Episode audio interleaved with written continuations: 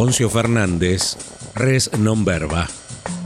Res non verba, expresión latina, cuyo significado es hechos, no palabras, que generalmente se aplica al momento de exigir resultados concretos por sobre las promesas, pero que podría emplearse también para refutar las palabras o enunciados en contraste con los hechos claros y visibles. En virtud de los hechos acaecidos, tras la liberación de violadores y asesinos presos, Alberto Fernández se lavó las manos, sí, como Pilatos. Yo no fui, fueron los jueces.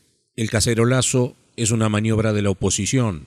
El Poder Ejecutivo no suelta ni encarcela. No soy amigo de los indultos. Toda una secuencia de sofismas, expresados por el propio presidente y algún que otro obsecuente suyo, para construir el nuevo viejo relato.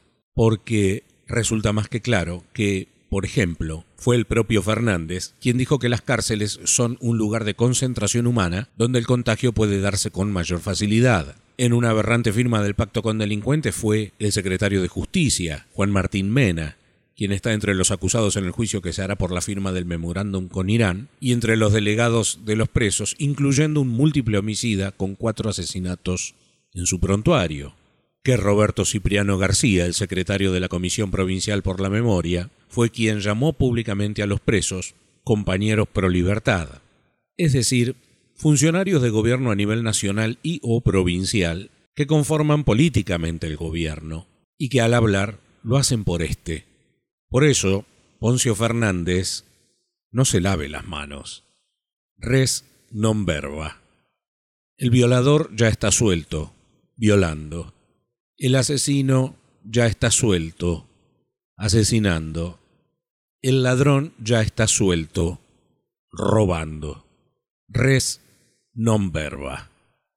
De nada sirve ahora las pueriles explicaciones de que se van a investigar los hechos y buscar a los responsables, cuando estos ya han sido consumados y los nombres de los responsables son de público conocimiento. Resulta de condición ruin de su parte, señor Fernández, que acuse a la oposición de orquestar el cacerolazo mediante el cual la ciudadanía toda manifestó no solo su disconformidad, sino su profundo temor a que la delincuencia gane las calles. Porque al hacerlo, señor Fernández, usted está burlándose de los derechos de la ciudadanía, burlándose de la ley misma, desconociendo su responsabilidad como administrador del Estado para velar por la seguridad, está subvirtiendo el orden social y está poniendo en orden de diferencias políticas el más vasto sentido común. Por otro lado, resulta de condición mezquina de su parte, señor Fernández, que acuse a la prensa de hacer una maniobra periodística sobre el tema cuando apeló y agradeció continuamente a la prensa por promover, sostener e informar acerca del aislamiento obligatorio, cuando se valió de ella, como instrumento legal, claro, para recordarle a la ciudadanía la prohibición de circular libremente, cuando a través de esos mismos medios llegó a cada ciudadano haciéndole saber de los problemas, virtudes y defectos concernientes a la cuarentena, mas cuando entre los problemas se encuentra la liberación de presos, lo señala con el dedo acusador. Res non verba. Al momento de esta opinión hay 2.900 infectados en el país. Presos con coronavirus, 1. Delincuentes liberados, aproximadamente 1.600.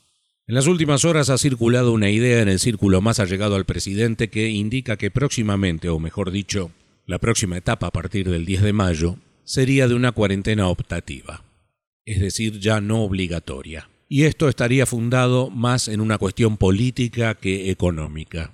Y es que el presidente, dicen, cree que ha perdido el apoyo político de la oposición, producto de la liberación de los presos, y esto le restaría poder de comando para continuar con las acciones en la guerra contra el COVID-19.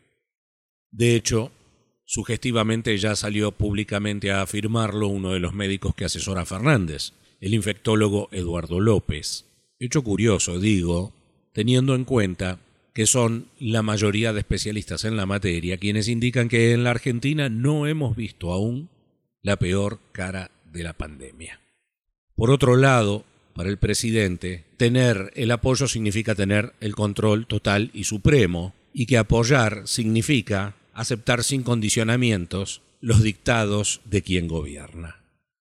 Pues bien, de concretarse en estos términos la continuidad de la cuarentena, no haría más que confirmar que el gobierno anda con paso errático y sin plan. Pero ojo, eh, que digo el gobierno, no el buró kirchnerista, a quien la pandemia parece haberle caído como anillo al dedo para la concreción de sus propios planes de apoderamiento de la Argentina.